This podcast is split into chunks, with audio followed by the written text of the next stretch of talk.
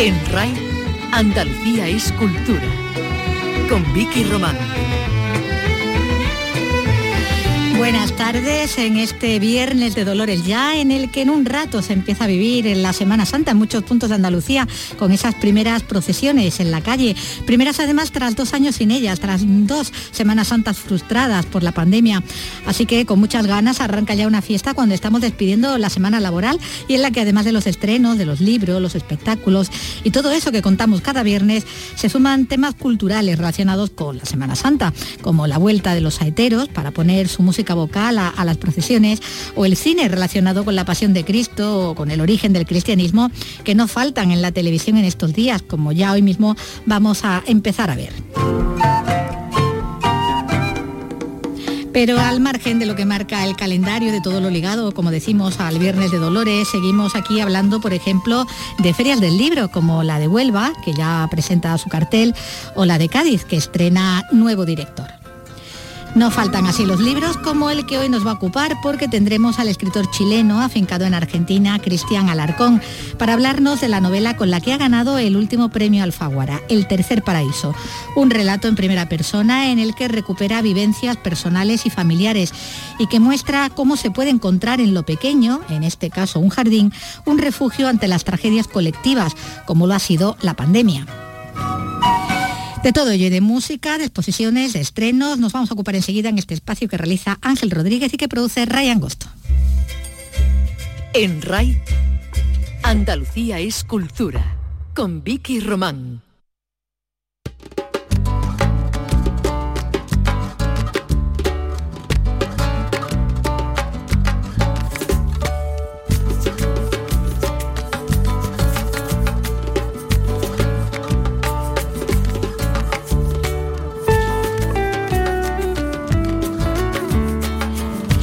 Antes de, hablar, como decíamos, de todo lo que tiene relación con, con la jornada que estamos viviendo, tenemos eh, que dar cuenta de que el Centro de Arte Contemporáneo de Málaga ha inaugurado, o inaugura hoy la exposición del norteamericano Julian Schnabel, esa muestra pospuesta por el paro del sector de transportes. La muestra reúne 23 pinturas realizadas desde 1997 hasta la actualidad y se van a poder ver allí en el Centro Arte Contemporáneo, como decimos, de Málaga hasta el mes de junio.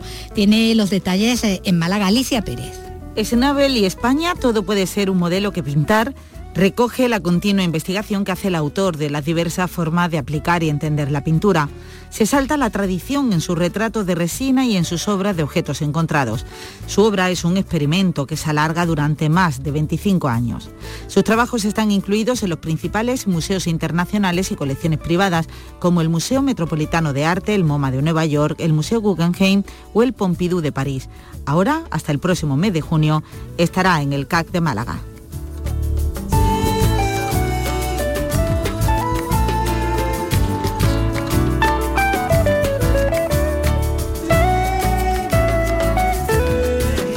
Y hablamos ahora también de esos temas que, como decíamos eh, en el comienzo, eh, esos temas mmm, relacionados con la, con la actualidad de, del día, ¿no? Con esas actividades culturales tan ligadas a la Semana Santa y en concreto, bueno, en esta jornada ¿no? que estamos viviendo de Viernes de Dolores.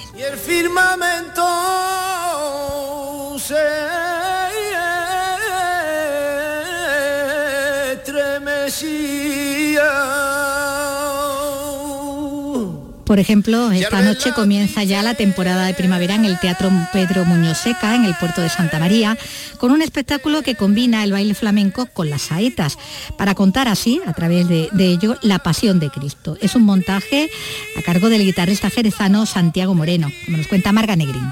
Vuelve, te pido no volver a este pecho infinito.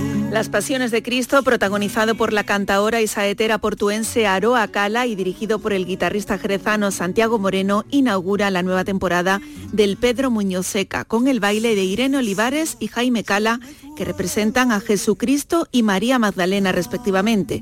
La saeta más tradicional y honda hará acto de presencia, pero también novedosos bailes cofrades por farrucas o peteneras todos teatralizados por los bailadores. El montaje cuenta con la música de la agrupación musical La Sentencia de Jerez para presentar las pasiones de Cristo, una simbiosis flamenca y cofrade de una forma diferente de la pasión, muerte y resurrección de Jesucristo. El proyecto cuenta también con la violonchelista Libertad Aguilar y las palmas de José Rubici y Ali de la Tota.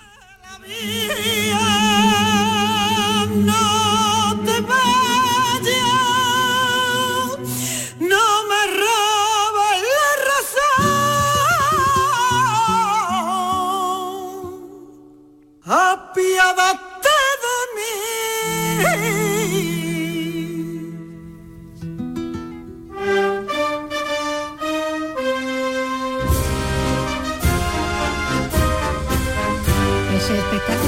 De Cristo esta noche, como decimos, en el escenario del Teatro Pedro Muñoz Seca, en el puerto de Santa María.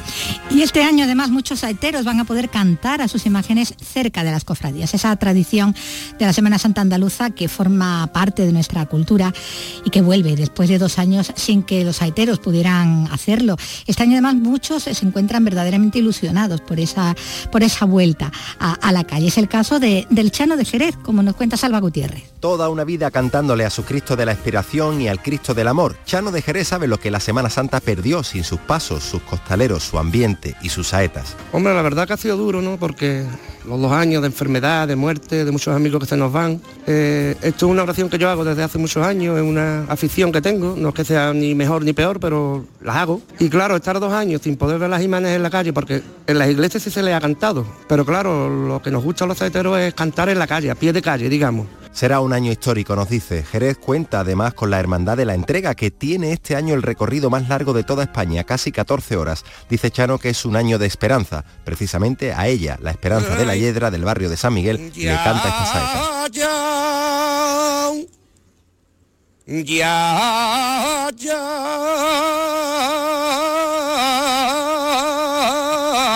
ya, ya, ya.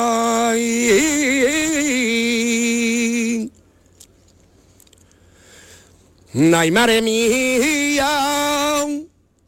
Ah, ah,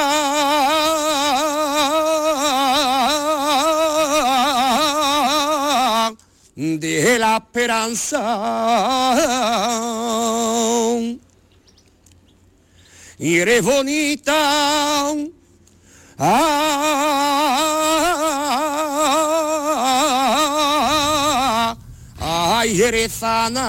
El Chano de, Jerez, uno de esos saeteros que con tanta ilusión vuelve este año por fin a, la calle a, cantar las saetas ante el paso de las procesiones, de las distintas cofradías. Y vamos a hablar ahora de libros y de ferias del libro que ya se avecinan.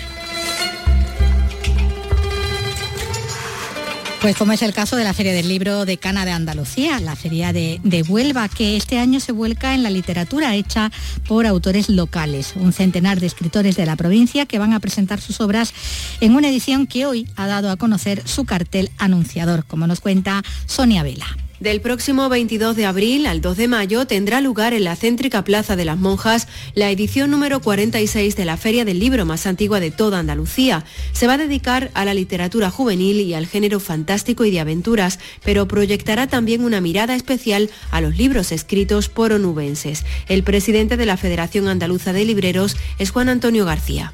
Vuelva honradamente pues tenemos una mina de gente escribiendo y gente escribiendo muy, muy, muy bien. Eh, yo te puedo adelantar que hay más de más de 100 autores onubenses que van a estar estos 10 días con nosotros. El cartel que anuncia la feria este año está preparado desde 2020 y en un cajón ha estado esperando a que la crisis sanitaria nos diera un respiro y permitiese la vuelta presencial de esta cita tradicional con los libros. Eso, como decimos, eh, en Huelva. Y atraer a los jóvenes hacia el mundo de la literatura es uno de los objetivos del nuevo director de la Feria del Libro de Cádiz, el gaditano Alejandro Luque, escritor y periodista cultural, que va a coordinar la próxima edición que va a tener lugar del 8 al 17 de julio en el Baluarte eh, de Cádiz, como nos cuenta Teresa Ribarre.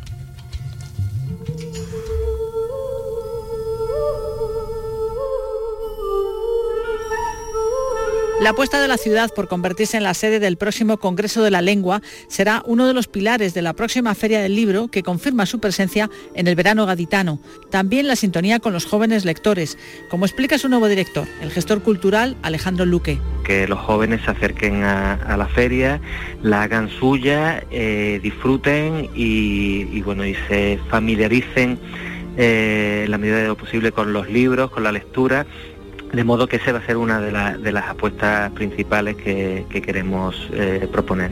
La propuesta de Luque de coordinar y diseñar el programa literario de la Feria del Libro ha sido elegida por la mesa de contratación, encargada de resolver el concurso público municipal. Nueve días de letras, pero también de música, de actividades infantiles y de muchas sorpresas que conoceremos en unas semanas.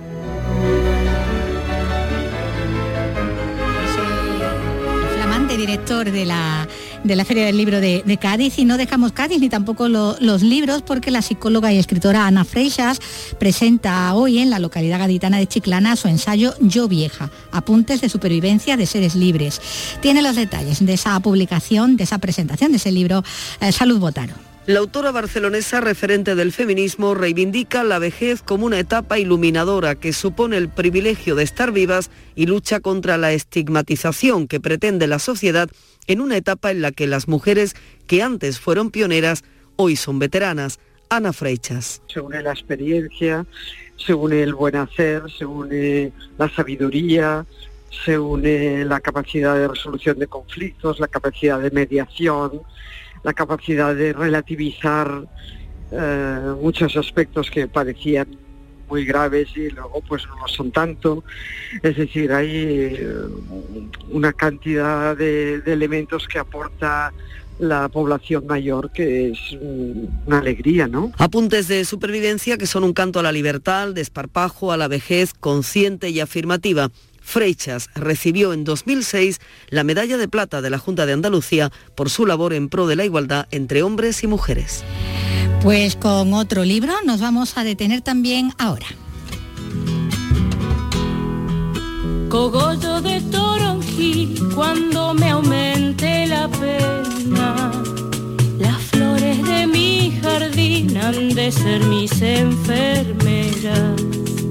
Y si acaso yo me ausento antes que tú te arrepientas. Este tema de Violeta Parra resuena en la cabeza del protagonista y narrador de la novela de la que vamos a hablar ahora, El Tercer Paraíso, con la que el escritor Cristian Alarcón, chileno afincado en Argentina, ha ganado este año el premio Alfaguara de novela, un relato en el que recupera vivencias personales y familiares y que, como señaló en su momento, el jurado abre una puerta a la esperanza de hallar en lo pequeño, en este caso un jardín, un refugio frente a las tragedias colectivas. Hola Cristian, buenas tardes, bienvenido. Muchísimas gracias, muchísimas gracias Vicky. Y enhorabuena por, eh, por el premio Alfaguara. Ay, sí, muy, muy, muy contento, la verdad. Bueno, el tercer paraíso es la primera incursión eh, en la ficción, tenemos eh, entendido, ¿no?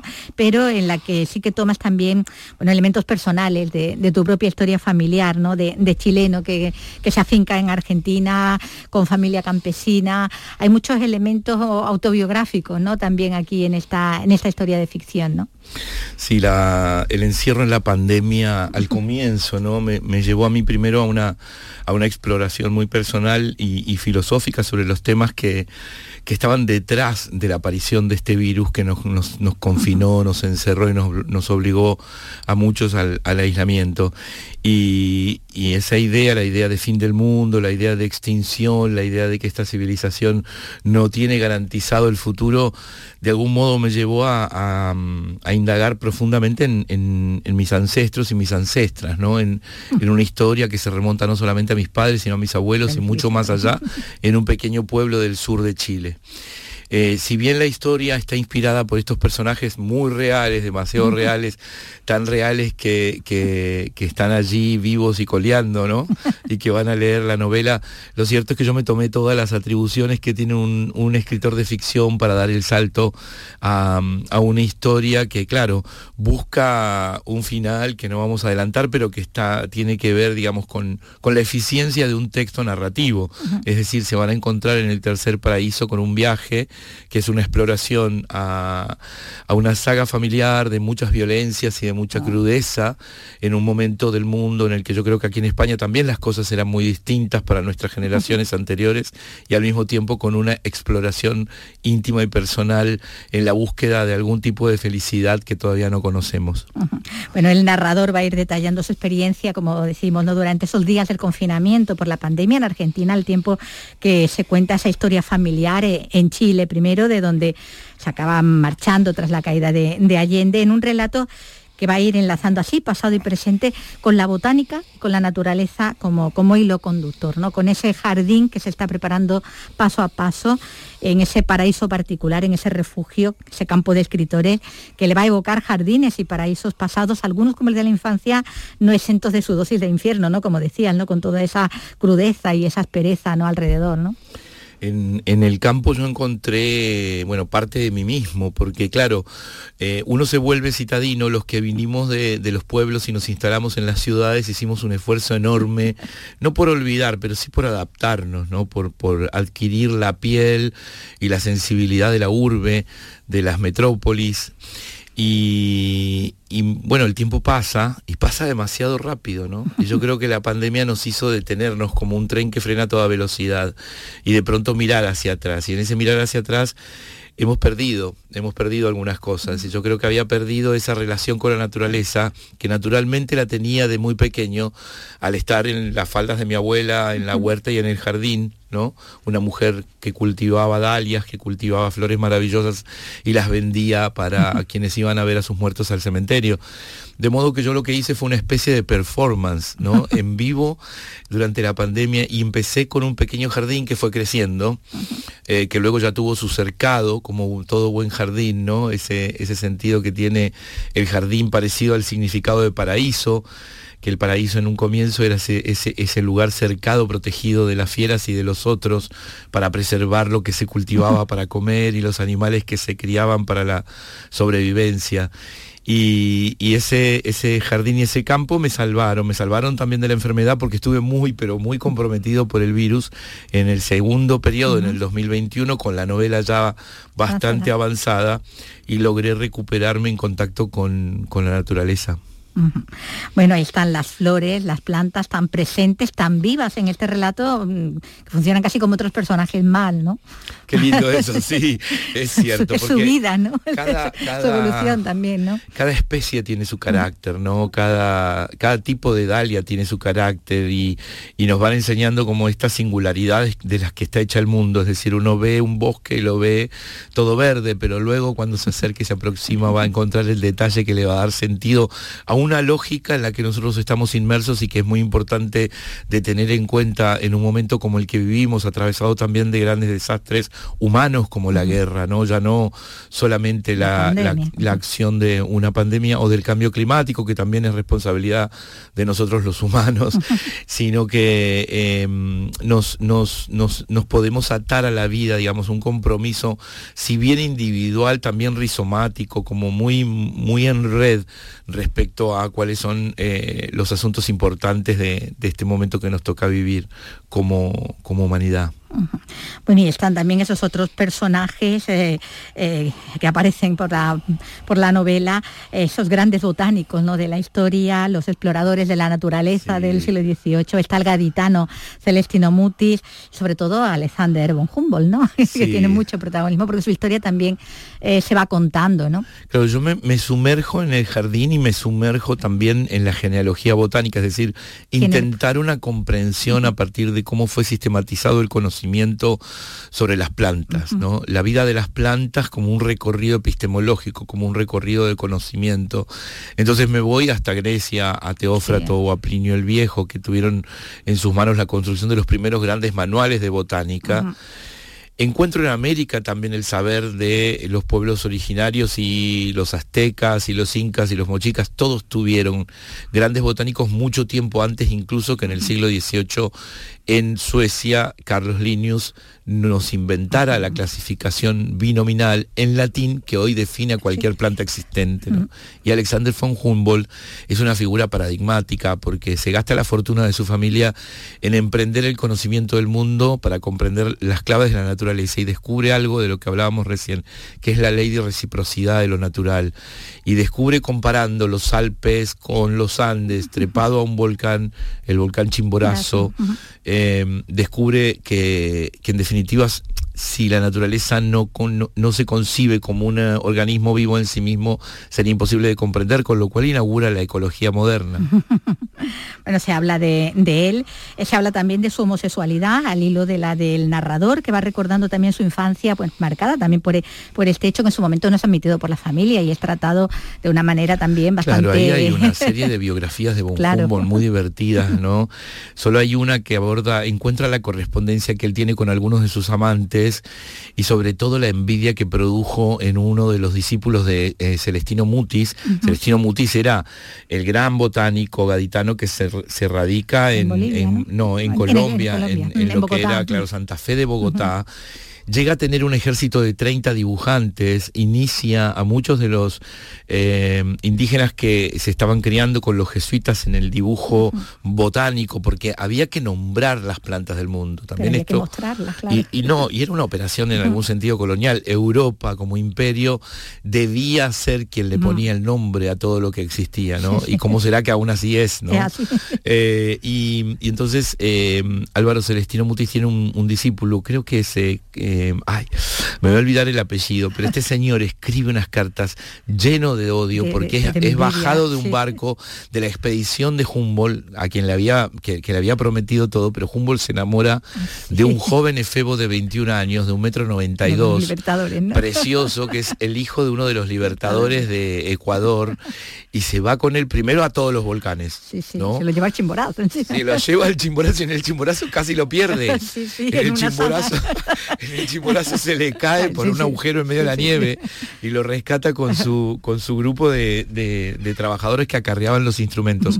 Y luego se lo lleva a, Carlos Montúfar, a Lima, continúan en viaje a México, pasan largos meses en México, van luego a Washington, pasan por Cuba, van a Washington eh, y en Washington cenan con Jefferson. Dicen que en esa mítica cena von Humboldt inconsciente, no conscientemente, esto es una hipótesis histórica, le entrega a Jefferson los datos que necesitaba para invadir México y de ese modo luego Estados Unidos se queda con, California. La historia de von Humboldt es una novela en sí misma. Lo que van a tener aquí es, bueno, como unos, unos, Pinceladas, ¿no? unos detallecitos ahí un poquito polémicos, pero que, que, hacen sentido en el tercer paraíso. Bueno, está la lucha y la resistencia de quienes, bueno, no estarían dentro de, de la norma, pero también la, la lucha de las mujeres igualmente machacadas, las vemos eh, entregadas o secuestradas por, por las parejas, eh, sometidas siempre al hombre, también las mujeres de, la familia del narrador, la madre, la abuela, soportando el maltrato eh, del abuelo con la madre más rebelde y dueña de su destino, pero reproduciendo también esa fórmula, ¿no? De con el hijo el niño, como así mismo se refiere el narrador, bueno, que solo quiere que la madre les quiera, ¿no? Y les quiere poner incluso a salvo, ¿no? Tiene ese instinto también protector hacia ella, ¿no?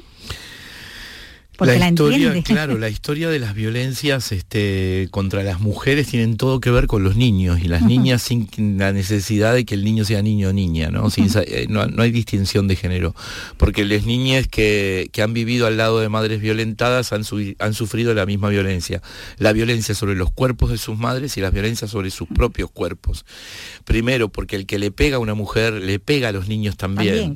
Es decir, le pega al hijo y al nieto. El macho golpeador le pega a todo a todo débil que se le cruce, porque lo que necesita es investirse de poder a partir de su dominación, de manera que los niños están expuestos igual.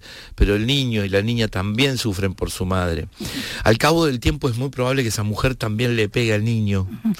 Entonces allí se produce toda una situación que yo creo que recién ahora estamos viviendo un momento de corte en esa larguísima e invisible cadena de violencias que, lo, que, la humanidad viene arrastrando, que las civilizaciones incluso, em, yo creo que esto ha sido todo un tema en España también, ¿no? Lo de la violencia de género. Ese niño quiere a su madre y no sé si la perdona, yo no sé si esas cosas se perdonan, Vicky. Creo que sí se aprende a vivir con ello y que uno empieza a apagar el fuego del resentimiento y luego el de el del dolor y luego el de la compasión hasta que lo que queda es el inmenso cariño de la comprensión en el contexto de que esas mujeres hicieron lo que pudieron y aún monstruosas en algún momento eh, no dejó no, no, dejaron de querer o de amar. Una cosa es este, el desafecto, o sea, la, el, abandono, el no querer y otra cosa es el querer mal. Bueno, está ahí esa también mostrada, ¿no? esa aspereza de, unos personajes que, como dicen, no son producto de sus circunstancias, ¿no? La madre de esa brutalidad también del progenitor, este de ese problema endémico del que hablas, lo que sería el, alcoholismo socialmente tan instalado en ese contexto casi hereditario, ¿no? Que parecía que se iba transmitiendo, ¿no? de generación en generación. Mm. El alcoholismo, es, es, en, muchos de nuestros países este, una, una plaga importante, ¿no? Pero en Chile es particularmente, en Chile se toma mucho, se bebe mucho y se bebe sentado para no pararse. O sea, se bebe como para olvidar. Es una relación menos eh, social, menos, menos lúdica, ¿no? Porque hay sociedades en donde el consumo del alcohol o de las sustancias está vinculado más a la fiesta, al baile, al goce pagano, al carnaval, a las fiestas, sí, a las grandes fiestas este, comunales, a las fiestas religiosas. Es decir, hay acontecimientos donde los cuerpos se entregan a una bacanal y a una liberación, y esto forma parte de una cultura que busca la, mm, aflojarse para, en todo caso, tener momentos de intensidad. Y hay otras culturas más para adentro en donde el alcohol opera como el lugar en el que se vive directamente, ¿no? Y donde eh, es el trabajo y el esfuerzo, la dominación del más fuerte sobre el más débil y un momento de permiso que es el del alcohol, pero es un, proceso tortuoso porque en definitiva eso culmina con la escena violenta, ¿no? Como si, todo, como si el alcohol no liberara las pasiones, sino que liberara una violencia sorda y apagada. A, los demonios, ¿no? Bueno, la novela nos lleva por algunos acontecimientos, ¿no? Como el terremoto de Chile de, los años 60, el gobierno de, bueno, el gobierno de Allende, el golpe de Estado posterior, eh, la pandemia, como decimos, ¿no? Ya, llevándonos ya al tiempo presente, son momentos que el protagonista que su familia van tratando de, remontar, ¿no? como pueden, ¿no? Como pueden, se revuelven a armar, ¿no? El terremoto es un gran símbolo de Chile, del Chile de los 60, fue justamente eh, ese año, eh, fue el terremoto más fuerte que se haya vivido en el planeta jamás, ¿no? Ni siquiera ese tsunami importantísimo que vimos todos convertido en película fue tan grande como el tsunami que se llevó puesto a varios pueblos de pescadores en las costas del sur de Chile y hundió la ciudad de Valdivia eh, convirtiéndola prácticamente en una isla, ¿no? A la familia de esta novela le, destruye la casa, un, inquilinato en el que vivía junto a otras familias pobres y por eso inauguran un barrio con la donación que hace Estados Unidos con la Alianza de las Américas, ¿no? John Fitzgerald Kennedy, la Alianza del, Progreso, que, que se llamó Aldea Campesina y es en esa aldea campesina donde el narrador va a descubrir la belleza del jardín. Es decir, fíjate cómo la metáfora del terremoto, la destrucción, la pérdida, la fuerza y la, la violencia también de la naturaleza crea nuevas condiciones y posibilita después como un reencuentro, ¿no? Por lo menos de la protagonista de Alba, de una de las protagonistas, con la belleza de su huerta y su jardín, y con el lugar, el único lugar donde se sentía verdaderamente protegida y donde le gustaba estar. Ahí veremos cómo la obsesión del jardinero va a acompañar al narrador y al protagonista donde vaya, ¿no? Él todo lo observa con esos ojos de, apasionado por la botánica, ¿no? Ahí es donde se construye un modo de vivir y habitar el mundo. Caminar por Sevilla, por ejemplo, ¿no? Por los jardines y por las avenidas y detectar que la primavera nos está regalando el florecimiento. Un florecimiento que además para el viajero tiene colores distintos, ¿no? O sea, yo aprendo. Y sí, porque viste, las flores de los mismos árboles no son iguales a las del sur del mundo, ¿no? Eh, y seguramente acá en cada región debe haber una particularidad. Uno de los grandes descubrimientos de, lo natural, cuando uno se, adentra en la pasión botánica, es justamente el de que eh, el mundo está hecho de singularidades. Y ahí hay una metáfora importante en el tercer paraíso, que tiene que ver con la singularidad de un niño marica, ¿no? Que se quiere vestir con las ropas de su madre, eh, que es reprimido por eso. Sí, hasta con hormonas, eh, lo hormonan con testosterona para volverlo más, más masculino, para adaptarlo y volverlo, entre comillas, normal. Y la singularidad de lo botánico, que además se vuelve toda una búsqueda de los propios jardineros de los palacios en el siglo XVII Por eso se importa tanto flores de otros lugares del mundo para adornar los palacios europeos. Por eso von Humboldt es financiado por los reyes españoles y no por los alemanes ni por Bonaparte para explorar América y traer de allí los descubrimientos de lo que aún no había en España. Eh, de modo que, digamos, la singularidad es una búsqueda paradoja, paradojal en el sentido de que a lo humano se lo busca aplastar y se busca que todo tenga el mismo color, excepto el de los poderosos. Los poderosos tenían el derecho a tener los mejores jardines, los siervos no. La belleza le, le pertenecía solamente a los poderosos. La capacidad de admirar la naturaleza y del tiempo necesario para la observación era de los poderosos. Por eso, el tercer paraíso es una pelea política también todos tenemos el derecho, a la observación de lo hermoso y a la conciencia de lo singular y a la defensa de nuestra propia singularidad, porque somos todos flores bellas. esa, esa, reivindicación en el, eh, en el, relato, como está también la, reivindicación de, lo indígena, ¿no? de, bueno, de la, población mapuche, de, su lengua también, de su idioma. Eh, como decíamos, en un relato donde, como tú contabas, ¿no? Eh, se trata de poner también luz y color a un mundo en un momento, desde luego, gris bastante gris, en gris acorazado, como es el de, la pandemia y bueno, y la incertidumbre ante el futuro, ¿no? Por la pandemia bueno, y por todo lo demás, ¿no? Si podemos extrapolarlo, ¿no? Es hermoso que, el premio Alfaguara, bueno, primero haya llegado este, como, como llegó con la sorpresa que me produjo, pero también que haya llegado justo cuando la pandemia nos está dando respiro y que el tercer paraíso como novela, eh, como mi primer novela de ficción, llegue a las manos de, los lectores y las lectoras eh, justo cuando tenemos este aire y cuando podemos caminar sin barbijo por la calle y cuando podemos juntarnos con los amigos y volver a las fiestas. Hay algo en el tercer paraíso de una búsqueda sensual, una búsqueda más cercana a una erótica de la vida, ¿no? Que a ese tánatos en el que estuvimos sumergidos con tanto miedo pensando que nos podíamos morir.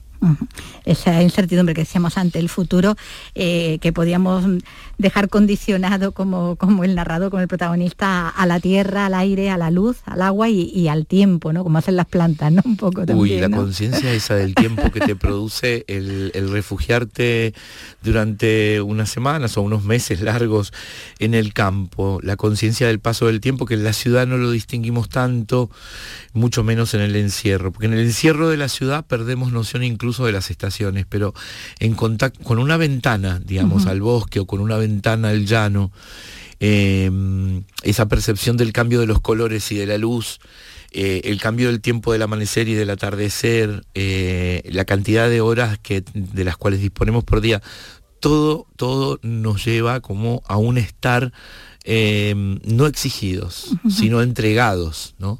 En lugar de la exigencia o de la autoexigencia que nos hace pagar nuestras deudas, ahorrar más, trabajar más horas, cumplir con todos nuestros compromisos sociales, también con los compromisos familiares, tener esposos o esposas, amantes, amigos, medio amigos y enemigos, todo eso que nos lleva puesto en el social de la ciudad, en, la reclusión del campo, se vuelve entrega, es decir, nos podemos abandonar, pero no abandonar desde el punto de vista negativo de la palabra abandono, sino de verdad dejarnos llevar por la corriente del río vital y, disfrutar de eh, el aquí ahora, de un presente que no depende ni de la incertidumbre del futuro ni de lo terrible del pasado. Pues por eso aconsejamos dejarnos llevar por este, por este relato y, disfrutarlo, ¿no? Este tercer paraíso que nos ha traído Cristian Alarcón. Pues muchísimas gracias. Gracias Vicky, un placer enorme estar con ustedes aquí en Sevilla. Igualmente. En RAI, Andalucía es cultura. La Semana Santa se vive con pasión en cada rincón de Andalucía. Sevilla y Granada la viven de una manera muy suya. Igual que el fútbol. Este viernes, desde el Estadio Sánchez Pizjuán, Sevilla-Granada. El duelo andaluz desde las 9 menos 20 en la gran jugada de RAI, con Jesús Márquez. RAI, Radio Andalucía Información. En RAI, Andalucía es cultura.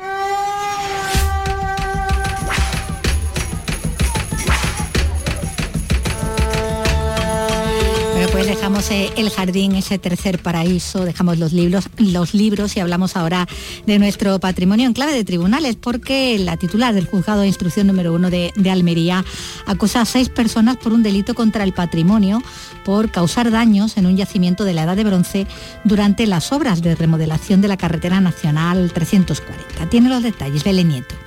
El juzgado de instrucción número uno de Almería ha acordado que vayan a juicio seis personas por su presunta participación en los daños ocasionados en 2017 por unas obras de conservación ejecutadas por el Ministerio de Fomento en la carretera nacional 340 en el yacimiento arqueológico del Chuche, con más de 5.000 años de antigüedad. Se les acusa de un delito contra el patrimonio histórico. Los imputados son un jefe de carreteras del Estado de Almería, el jefe de conservación de carreteras y el encargado de conservación de carreteras. Además, dos maquinistas de la contrata que llevaron los trabajos y los representantes legal de esta mercantil. El Ayuntamiento de Benadux, donde está el yacimiento, reconoce que no se solicitaron permisos de obra. Pasarán de vivir en los arrabales intentando sobrevivir en la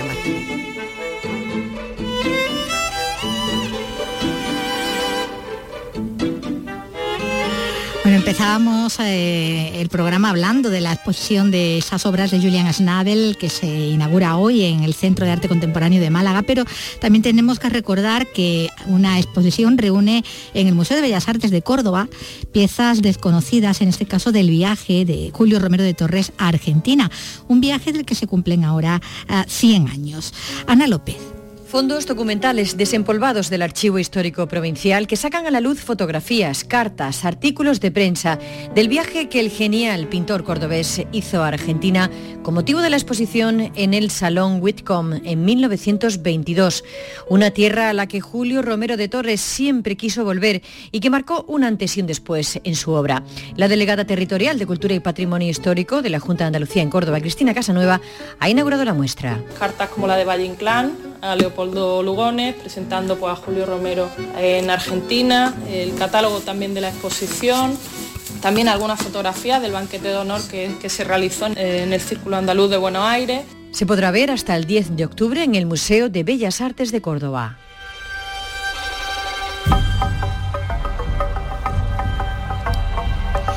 Y en los próximos minutos nos vamos a ocupar también de, del cine, empezando con esa edición número 19 del Festival de Cine Africano de Tarifa que tiene ya cartel anunciador.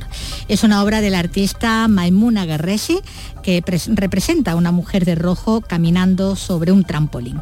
Es una metáfora del festival suspendido entre dos culturas y a la vez también equilibrado entre ambas. Pero nos lo va a explicar mejor Susana Torrejo. La autora del cartel, una artista que vive a caballo entre Italia y Senegal, aporta una energía femenina muy presente en su obra y una identidad mestiza vinculada a las culturas occidental y africana. Mane Cisneros es la directora del Festival de Cine Africano de Tarifa. Es una obra además que habla mucho del espíritu del festival, un festival que celebra el mestizaje cultural y en esta ocasión también el espiritual. Nos gusta muchísimo y, espero que también guste a toda la gente y al público de nuestro festival. El festival se celebra entre el 27 de mayo y el 5 de junio. Este año multiplican su presencialidad en las sesiones cinematográficas y las actividades paralelas. Además, como novedad, el artista tarifeño Guillermo Pérez Villalta será el encargado de diseñar los premios a partir de esta edición.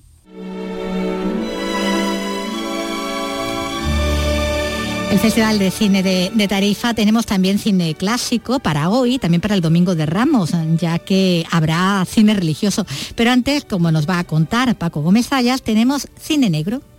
You're a three-time loser, Tony. Not yet, I... What's waiting for you, Harris? The chair, the gas chamber, or just a rope? This job you're talking about. Bueno, pues una de, de cine negro para este viernes, aunque ya tendremos películas también eh, con más temática relacionada con la, con la Semana Santa, de las que vamos a hablar como de esta con Paco Gómez Zayas. Hola, ¿qué tal? ¿Qué hay? Buenas tardes. Buenas tardes. Bueno, pues llega este cuarto hombre, el cuarto hombre. Bueno, Kansas, Kansas City Confidencial sería el Sí. título que nos remite como el LA Confidencial. Es verdad, También. parece como un precedente ¿no? de lo, Sí, que, sí. lo que fue LA Confidencial. Lo que pasa es que, así como LA Confidencial fue como una película así que reunió a muchísimas estrellas y, tenía un buen presupuesto. Esto es serie B, ¿no? Esto es serie B. Kansas City Confidencial. Pero está muy bien Sí. mm, traído ese Es título culto. y, además está muy bien que se diga el título porque hay muchas películas o varias, por lo menos películas que en España tienen ese título, El cuarto hombre, y la gente dirá, ¿cuál de los cuartos? Cuarto de los son?". cuartos, ¿eh? Pues bueno, el que va después del tercero, hombre, este- que es el cuarto. Un poco este es eh, en el año 52 y como bien eh, lo, lo decía Roger Coma, que aquí eh, escribió un diccionario de cine negro, que lo publicó Plaza y Janés, y, y era mm, lo que decía Coma, era que Carlson eh, era uno de los mayores inventivos eh, que había tenido desde su modestia artesanal el cine negro, ¿no? En los, en los años 50. Puede que no eh, fuera un director tan mm, fundamental para el cine negro, no sé, como John Huston Claro. en, en los 40, o como Raoul Walsh o como eh, Howard Hawks, pero mm, realmente la verdad es que hizo películas muy interesantes, casi todas protagonizadas como esta por, Por John, John Payne, no Wayne, John Wayne, sino sí, Payne. Sí, pero bueno, cuando vean la cara el, el espectador le sonará. Eso sí. y que y que la verdad es que es una película mm, además es Muy muy, bien propia de la época. yo yo muchas veces digo es que de esta época siempre se dice no la época dorada mm, es eh, los años 40 y luego ya se hacen otro tipo de películas bueno pues eh, como en- como en los años 50 como en los 40 en los 30 y en los 60 se hace de todo. Hay cine bueno y cine malo. Hay cine con más presupuesto y hay cine con menos pero eso no quiere decir que a lo mejor películas con- que parten de unos presupuestos bajos no tengan una gran Momento, calidad y un claro, gran ajá. interés. Y por ejemplo, una de las cosas que más insiste el cine de los años 50 y que no estaba en los 40 es el tema de, mm, de que no se fíen mucho de los policías. Esto claro, claro. es lo que dicen ellos, ¿eh? no, no es lo que diga yo. Eh, sí, porque es cuando se presentan a unos policías que Turbios. o bien son corruptos Claro. o han caído en la corrupción, o bien eh, abusan del poder, o bien tienen sobre todo una gran cantidad de problemas psicológicos, cosa que por ejemplo e- eso se reservaba antes a la figura Hacia de el los delincuentes, claro, sí. o sea, al rojo vivo, por ejemplo, enemigo ese, público, sí, sí. ese es un psicópata enemigo público, Scarface tenía También, claro, también, claro. o sea, todo se le podía dar una lectura de, de la perturbación que podían tener ellos, pero no ahora. No, se miraba del ahora- otro lado, Ahora llega claro. también el tema de los eh, los agentes de la ley. Claro, este concreto, claro. sí, es menos, sí, sí lo es menos. Esta en concreto, de todas maneras, tampoco es que ahonde mucho, porque en realidad aquí el policía que urde toda la trama ya no está la gente. Eh. Lo dejó y ahora se ha dedicado a hacer cosas al otro lado de la ley. Bueno, ahí está John Payne, como decimos, como, pro- como protagonista, y, pero ahí encontramos, por ejemplo, también a, a Lee Van Cleef, ¿no? Antes de que Mm. Sí. se fuera al oeste, ¿no? Y se convirtiera... eh, sí, bueno, porque lo que se trata de- es de, de hacer un atraco mm, y máscaras, además. sí y efectivamente la verdad es que estaba muy bien urdido no Sí. deja de ser un cerebro que, que había trabajado para la ley y el orden el que urde ahora esa trama de, de, mm, dar ese golpe John Payne no es en realidad el policía, John Payne es un pobre, creo que era mm, transportista, un Sí, camionero, al que le, mm, le tratan de adjudicar el, Sí, el golpe, muerto. ah, como que claro, Mm. que cargue él con la eh, con la culpa, ¿no? En esta en esa película, como decimos, un ejemplo de cine negro, cine negro serie B, pero que se ha convertido con el tiempo en película de, de culto, ¿no? Por Sí. todo eso que estamos contando, ¿no? Y donde bueno, está todo pues muy muy cuidado en esta producción, aunque no hubiera ahí un gran presupuesto, ¿no? Muchas veces se compensa, como dices, no con el con el talento. Y aquí, bueno, pues esto es, un- es un ejemplo. Esta es la película de, de esta noche, ¿no? En nuestra Sí. tele, eh, pero decía al principio que como estamos en Viernes de Dolores, pues eh, claro, ya va sonando el, cine de, Semana Santa, ¿no? El, habitual, ¿no? Ese tipo de, películas con esa temática, eh, cuando no, bueno, temática religiosa, que no sea eh, precisamente sobre la pasión ¿no? de, Cristo. Y ya el domingo de, Ramos, el domingo de Ramos, que está prácticamente ya aquí, mm, ya vamos a tener una, primera muestra de este tipo de, películas, porque llega una de esas típicas, ¿no? Que es el, signo de, el signo de la cruz. César, hay rumores de que fuiste tú quien ordenó incendiar la ciudad. Sería prudente acallar esas voces y evadir la culpa. ¿La culpa? ¿Qué estás diciendo? ¿Quién se atreve a culpar al amo del mundo? César está ahí, está, ahí está Nerón, que acaba de, incendiar Roma, así como comienza el signo de la cruz, esa versión de, Cecil B. DeMille, pero de los años 30, ¿no? Está en blanco y negro con, con Frederick Marx mm. y con Claudel Colbert. Y, Claudette hace de epopea y es una epopea muy divertida. Muy divertida, sí, sí. bueno, vamos a hablar otra vez de lo poco sexy cuando lo ponían como, como, como sexy, ¿no?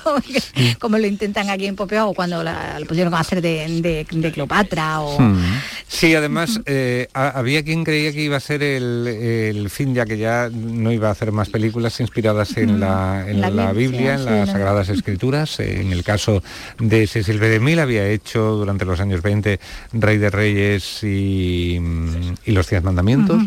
Y, bueno, pues ya con esta parecía que cerraba. Es verdad que luego siguió todavía, eh, hizo La Cleopatra con Claudette Colbert, pero sobre todo ya lo que se dedicó más a esa western y a cine épico, hasta que ya mm, pues pasaron los años y a finales de los 40 hizo Sansón y Dalila otra vez con tema bíblico y luego sobre todo para despedirse del cine hizo nada menos que Los Diez Mandamientos, esa es la que más conoce todo el mundo, la que es en color, con Charlton Heston haciendo de Moisés, etcétera, etcétera.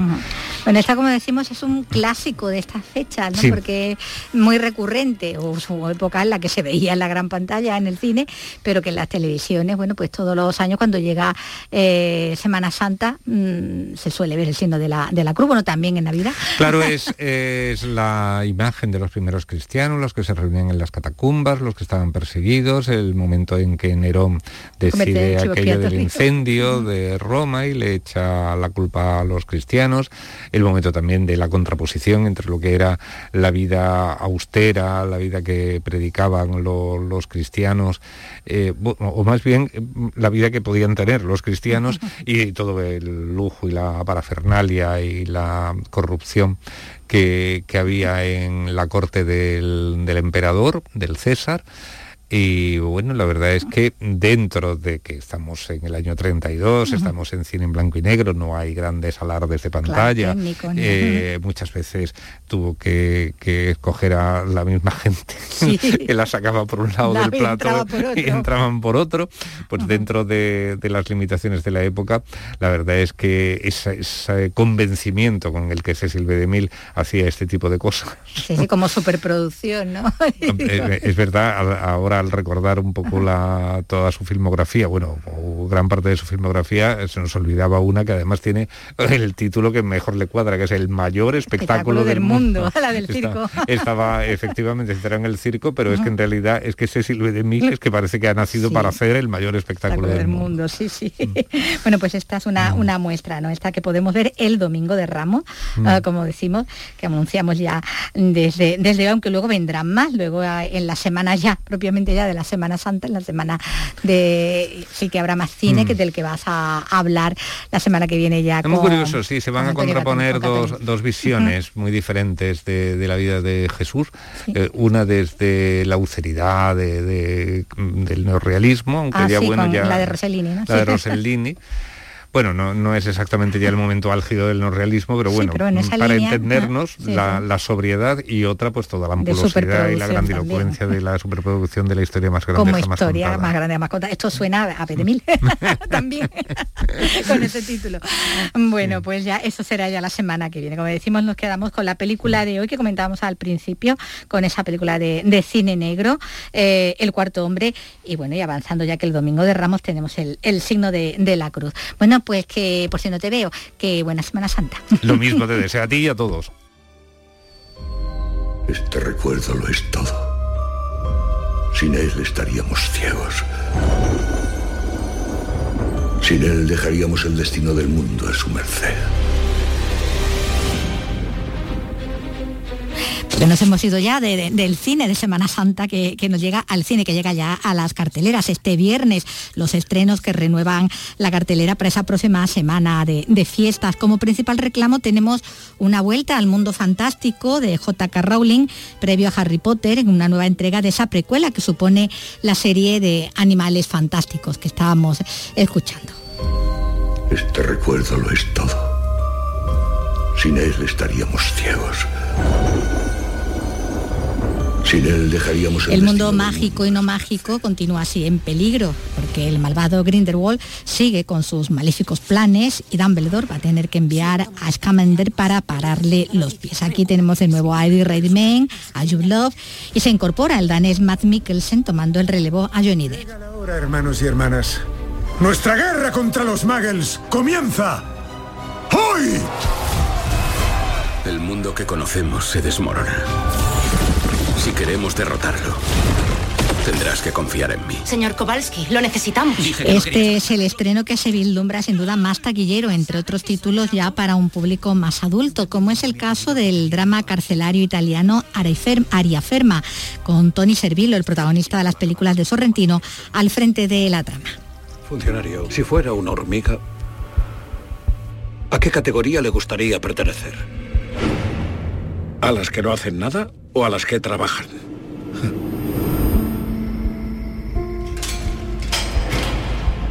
Escuchad, seréis todos trasladados. Todas las actividades han sido suspendidas. No tenemos comunicaciones y la comida da asco. Es una huelga de hambre.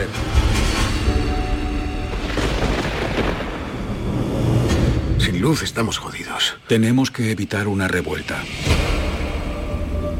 Aquí Tony Servillo, el protagonista de La Gran Belleza, entre otras, pues encarna a uno de los guardias de una vieja prisión del siglo XIX al borde del cierre y que esperan ser trasladados mientras las reglas parecen tener cada vez menos sentido, de forma que esos hombres que esperan, tanto funcionarios como presos, se convierten en una nueva y frágil comunidad en esa especie de metáfora de la sociedad que plantea esta película. Y también con profunda lectura tenemos otro drama social igualmente centrado en el tema de la libertad, con la historia en este caso del hombre que vendió su piel, la de su espalda, para ser convertida en obra de arte. ¿Qué te crees que eres? ¿Un genio? Jerzy Godfroy convierte objetos sin valor en obras de arte valoradas en millones y millones de dólares con solo firmarlas. ¿Qué quieres? ¿Mi alma? Quiero tu espalda. He encontrado un trabajo en Europa. Es genial. Me lo ha ofrecido un artista que conocí en Beirut. Se encargará del visado y todas esas cosas, pero aún no le he dado una respuesta. ¿Y a qué esperas? Venga. ¿Venga? Bueno, y desde Francia y muy aclamada también llega la nueva película de Jacques Audiard, el director de Un Profeta o de Óxido y Hueso, que nos plantea un actualizado retrato sobre las relaciones humanas y amorosas, rodado además en un bellísimo blanco y negro en la capital francesa, en Les Olympiades, París, Distrito 13. ¿Puedo preguntarte algo? ¿Cómo va tu vida sentimental? Pues que no me apetece estar con nadie.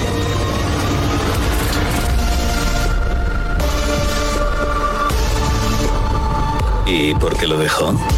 Para mudarme a París.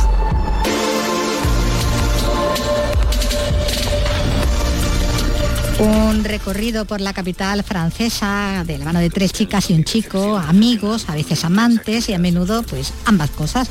París, ciudad del amor, también es el escenario para otra comedia romántica, en este caso con las peripecias de un cuarentón que siente que las cartas de amor no existen. ¿Qué pasa? Tus cosas están en la cama. Mejor que no nos veamos más. Espera, me dejaba el móvil. ¿Qué le apetece? Pues igual me tomo una cerveza para que se me pase la saca. En biología se llama reequilibrar el funcionamiento celular. Aquí lo llamamos alcoholismo. Con un protagonista que una vez abandonado por, eh, por su amante trata de recuperarla escribiéndole cartas eh, de amor desde el bar de enfrente. Lo que empieza siendo un último intento de recuperarla se convierte en toda una reflexión también sobre su vida. Y para los más pequeños hay cine de animación hecho en el País Vasco con las aventuras de la Orquesta Terrestre. Revolucionarán la historia de la música.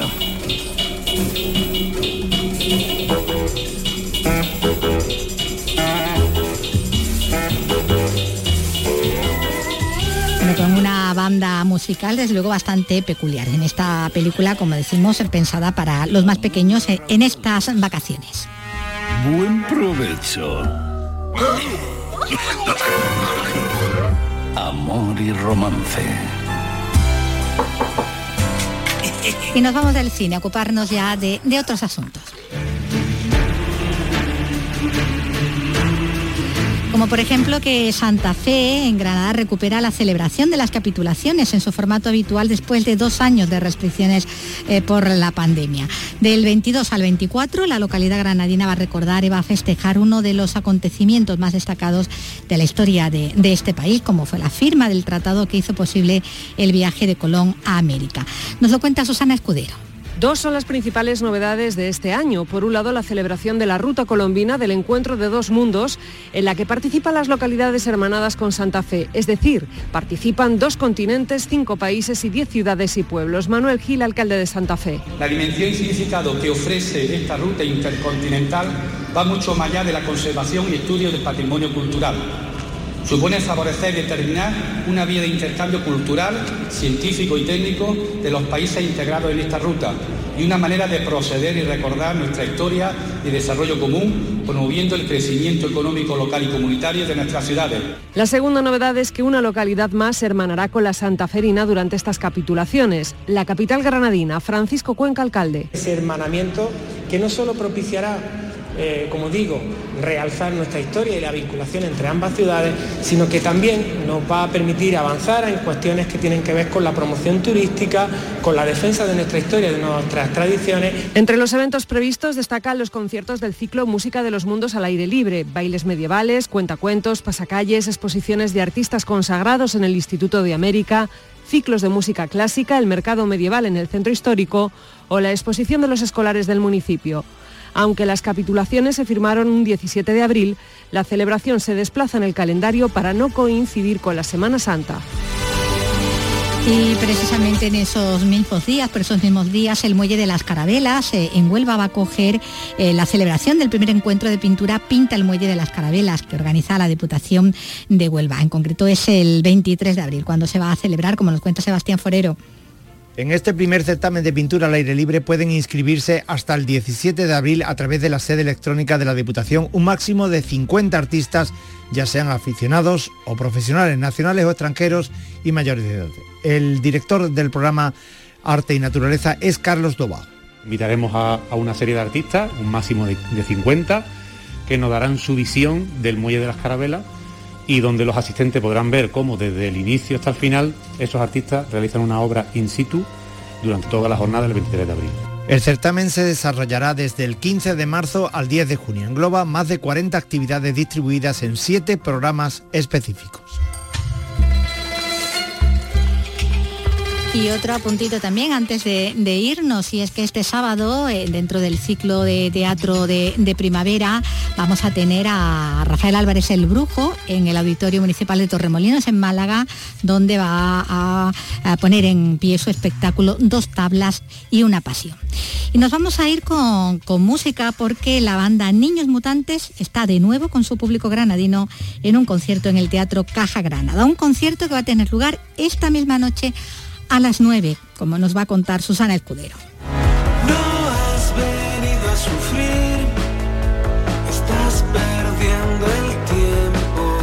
Coincide este concierto con la publicación del sencillo de adelanto de lo que será su nuevo disco, un tema titulado No has venido a sufrir, que es un canto al optimismo tras la pandemia y que también va muy en consonancia con el concierto de esta noche. Y es que los granadinos fueron de los primeros que recuperaron el directo presencial en la pandemia, como recuerda el cantante de la banda Juan Alberto.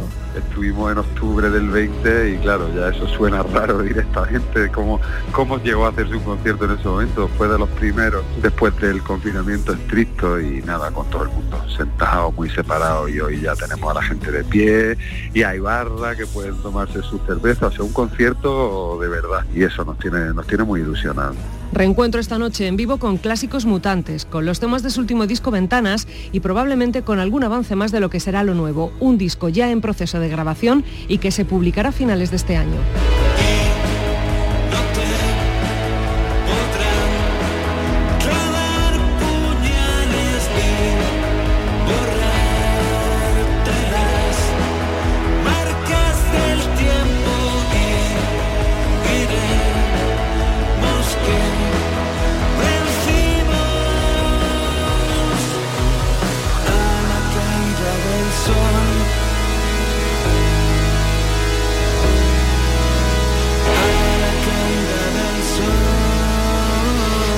Así con la música de Niños Mutantes, como decimos en concierto esta noche a las 9 en el Teatro de Caja Granada, eh, nos vamos a despedir por hoy, pero recordando que volvemos también el lunes en unas ediciones especiales en los primeros días de la Semana Santa de este espacio, esperando que disfruten mucho también de, estos días de fe, de recogimiento, de fiesta, de ocio, de arte y por supuesto de, de cultura.